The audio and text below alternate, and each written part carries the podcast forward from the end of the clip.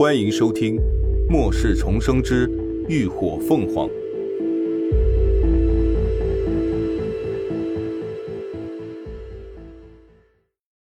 第三百八十二集。所谓考验，看到他眼中的疯狂杀意，林鸾倒是有些惊讶。要不是亲眼所见，他还真没有想到，这个看起来柔弱单纯、人畜无害的女人，心机竟然如此的深沉，报复心竟如此的强盛。当初还真是小看她了。你怎么想对他们都无可厚非，是他们罪有应得。有人帮他料理仇人，他自然没有意见。林鸾紧接着问。既然你和我一样，那你是什么时候回来的？顾真心绪正在起伏，没有多想，下意识便回答：“我可没有你那么好运气，能早回来一年。我是直到末世前一个月才回来的。”林鸾眉梢微挑，能知道他重生回来的确切时间，显然是调查过他了。顾真这时也发现自己嘴快，说漏了嘴，忙满脸歉意的笑了笑：“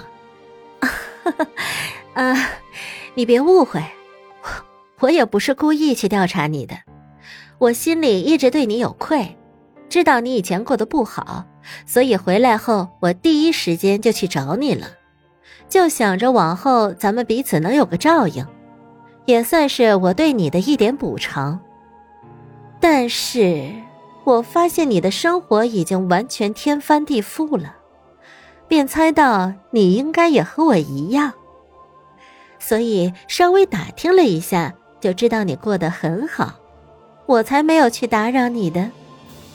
说的可比唱的好听啊！林鸾听了，倒忍不住想要为他鼓掌，还真当他还是那个曾经一叶障目、心无城府的傻子吗？随便两句话就能忽悠得住啊！第一时间来找他，不是想末世后继续上他们的船，让他们为他保驾护航吗？毕竟当初秦叔在世时，他在队伍里可活得滋润的很。知道他重生了，在他这儿讨不了好，所以转头就去投靠了江家。林鸾扯了扯嘴角，也不打算揭穿他。继续耐着性子与他周旋，试图获得更多的信息。那你之前所谓的考验又是什么意思啊？就是字面上的意思呗。顾真道：“林鸾姐，我一直都觉得能够重活一次是上天对我们的恩赐。如今我在龙城也有一定的声望。”你们涅槃小队也实力不俗，如果我们能够联手合作，一起创建家园，那在 Z 国还有哪个基地能与我们匹敌呢？林鸾挑眉，呵，那你的意思是，你之所以千方百计的害我们，只是为了考验涅槃小队的实力？目的就是为了看我们够不够资格跟你联手合作呗。哎呀，林鸾姐，你应该也知道，虽然我在基地也有些声望，但也不是我一个人就说了算的呀。顾真没有否认，一副他有苦衷的模样。我需要说服他们同意，最好的办法就是展现你们的实力呀。哦，呵呵，那你们还真是煞费苦心了。林鸾不客气的嘲讽道。顾真也不在意他的嘲讽，继续道：“现在你们已经很好的展现了你们自己的实力啊！我代表龙城基地，真心的希望你们能够加入。你们想要的任何资源，我们都可以给你们。”你们不可能再找到比龙城更完善、更适合的驻地了。林鸾没有被他画的大饼吸引，心里反倒透彻的很。虽然这女人嘴上说的天花乱坠，可实际上她就是一头为达目的不择手段的豺狼。研究所里之所以会早早开始进行那些丧心病狂的研究，肯定是因为他。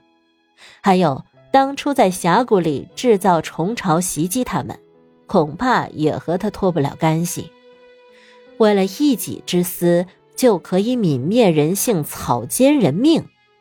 如果真跟他合作，他们涅槃小队只怕会被生吞活剥，最后被啃得连骨头都不剩。但林鸾也没有一口回绝，他还有更重要的事情想要知道。你们一共带走了我的两个同伴，还有一个男孩，他现在在哪儿？可他的话刚说完，身后的门突然发出滴滴两声，随之开启。小姐，什么事？顾真发问。那人立刻走上前，附在顾真耳边低语。也不知他在说些什么，顾真脸上的笑意一敛，脸色突然变得十分难看，厉声质问：“我们之前不是说好了吗？难道爷爷就没拦着他？”护卫道：“三少说，要是不把人带过去，他就自己过来接，谁敢拦他，他就杀了谁。基地长就同意了。”顾真顿时气得咬紧牙根，心里泛起酸涩。他胡闹也就罢了。那老不死的竟然也拎不清楚，每次都是这样，不管他怎么做，怎么努力，对于江家来说，他永远都只是个没有血缘关系的外人。他说的三少，是不是江启昂？一旁的林鸾却突然开口，他紧紧盯着顾真，用力抓着轮椅扶手的双手都在微微发颤。在江家，能被称为三少的只有他。顾真见他眸中怒火几乎要喷涌而出，知道自己之前的口舌都白费了，干脆也懒得再装。哼，没错，就是他。是你救了他。一股浓烈的杀意瞬间从林鸾心中弥漫而出。如同寒流般在他全身上下流淌，将他整个人镀上了一层寒霜，透着森森冷意。他费了那么大的心思，就是想要把那个害死他妈妈的畜生不得好死，他怎么敢？顾真却漫不经心的抬手撩了撩额边的碎发，幽声笑道：“呵呵。”你也知道的，江家的大门可不是谁都能随随便便进的，我总得带点筹码不是？哦，对了，你刚刚不是问我你的另一个同伴去哪儿了吗？我这就告诉你。你知道三少身边有个叫潘振的人吧？那家伙放着漂亮姑娘看不上。就喜欢白白净净的小男孩。这一次去辉煌基地就是他带的队。回来的路上，他把那小孩给单独带走了，之后就再也没有看到他的人影。潘振说他半路跑了，也不知道是真跑了，还是被人一个手重玩死了。不过，就算是跑了，他一个小孩独自在荒郊野外的，还被注射了异能抑制剂。哦，对了，听说他脑子还有病。你觉得他活下来的几率？顾真边说边低头靠近林鸾，语气充满了幸灾乐祸。能有几成啊？既然他不好过，那别人也都别想好过。感谢您的收听，下集更精彩。